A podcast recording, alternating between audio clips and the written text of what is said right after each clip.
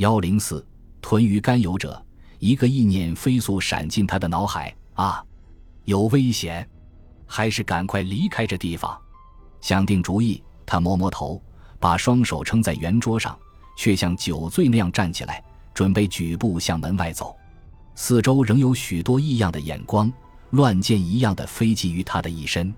这些眼光包括着许多做客、女侍应生身旁那个穿深色西装的怪客，以及对方那个三角眼的大汉。他的身子刚离座位，不料面前来了一个人，镜子拦住了去路，不让他走，使他吃了一惊。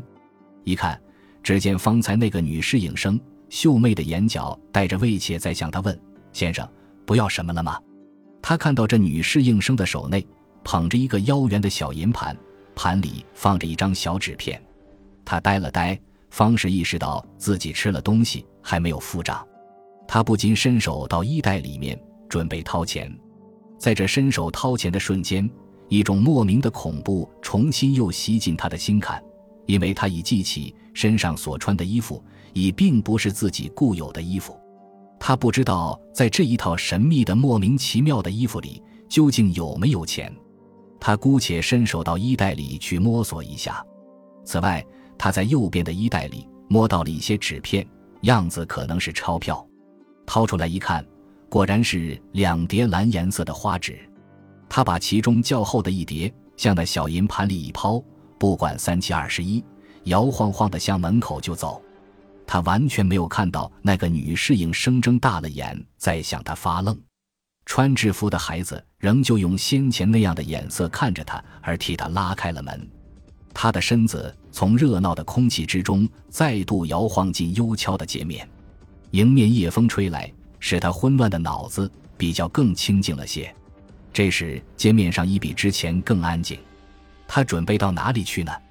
当然是准备回家，看看四周。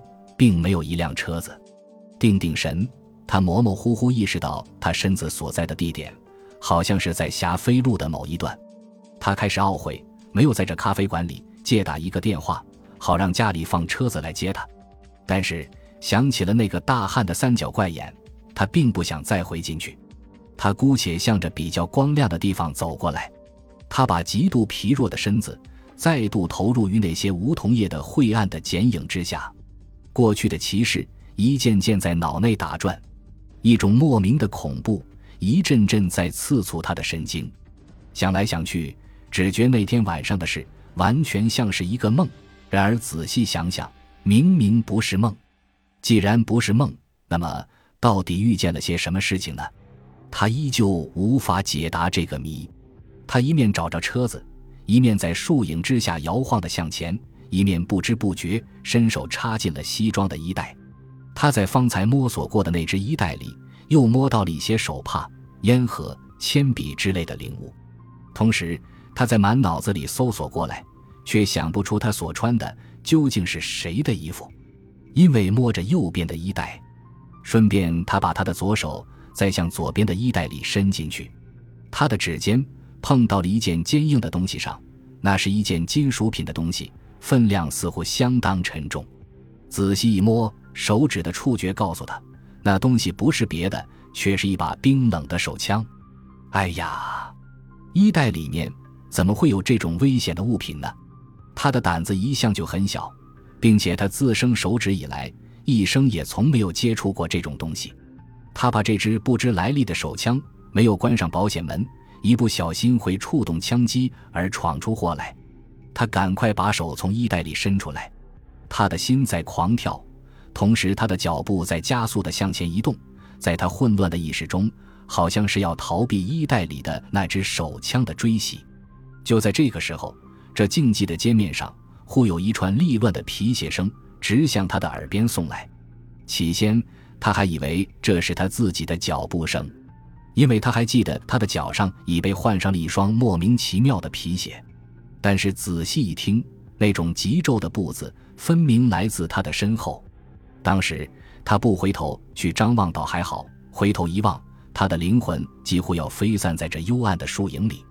原来他从路灯光里看过去，只见二丈路以外正有三四个人在追随着他。为首的一个正是那个三角怪眼的大汉，其余的几个他不及看清是什么人，仿佛觉得内中有着穿短打或是穿西装的人，这使他在万分惊慌之中，陡然想起了咖啡馆里隔座那个怪客的警告，紧接着又有一个念头迅速走进他的惊慌的意识中：“哎呀，一定遇见绑票了！”他这样暗喊，一面迅速的转念。一面拖着沉重的脚步，不自觉地在向前飞奔。可是他虽奔得很快，背后的人似乎追得更快。听听脚步声，分明已越追越近。他的一颗心几乎要在腔子里狂跳出来，呼吸也越弄越短促。在这冷汗直冒的瞬间，他想起衣袋里面藏有一支莫名其妙的手枪。虽不知道这支手枪是否实弹，可是在这万分危急的时候，他想。何不取出来吓吓那些追踪他的匪徒？也许可以救一救急。想念之间，他赶快把手伸进衣袋里。在他伸手摸出手枪的瞬间，他听到那些急骤的脚步声已经接近他的身后。他在万分慌乱之中，准备旋转身子，用它镇住那些追踪他的人。他的手指则自勾住枪机而旋转身。不料，就在这个短促的瞬间，他的持枪的手臂已被人家一把抓住。同时，他的手指却在一阵酸痛之中被人狠命高举了起来。砰！一响尖锐的枪声从那只向天的枪管中急骤地发出，而划破了街面上的幽悄的空气。接下来，他不知道他在那个沸腾的刹那之间又做出了一些什么动作。他只觉得做梦那样，一双手已被一种铁质的东西烤了起来。再接下来。他只觉得他已被一小队声势汹汹的家伙推进了一辆黑色的汽车，那个宽大的车厢里面一片漆黑，不见一丝光。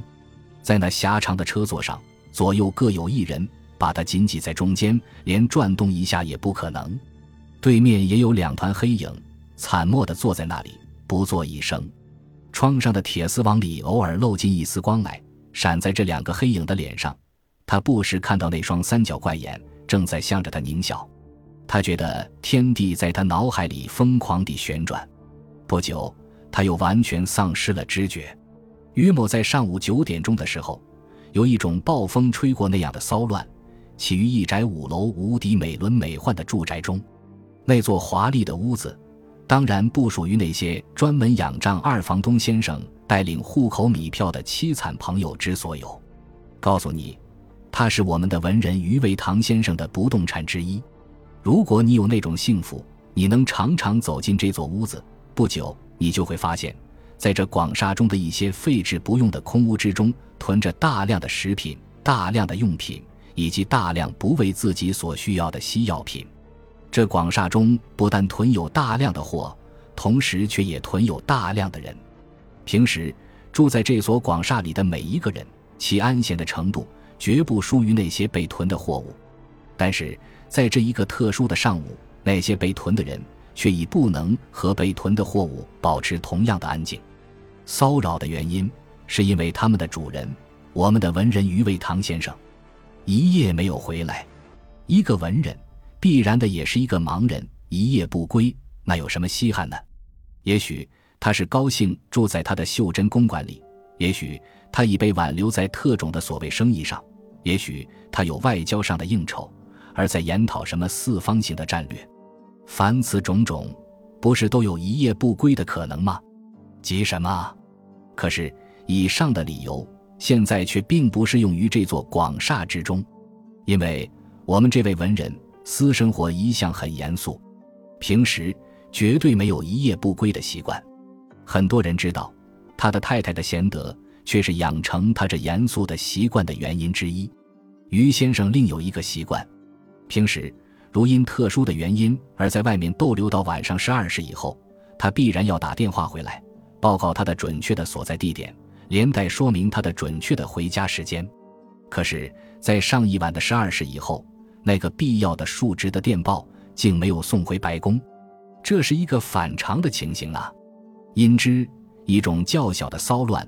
在隔夜已起于这座广厦之中，电话线在隔夜已和各个有关方面开始接触，但是从各方面所获得的消息始终非常混沌。尤其恶劣的是，我们文人的贤德太太在最近恰巧听到过一种传说，据说于先生在外面颇有一些不稳当的企图正在偷偷进行，这使太太暴跳如雷。她觉得那个传说似乎已让眼前的事证实了，并且还有很离奇的事情里。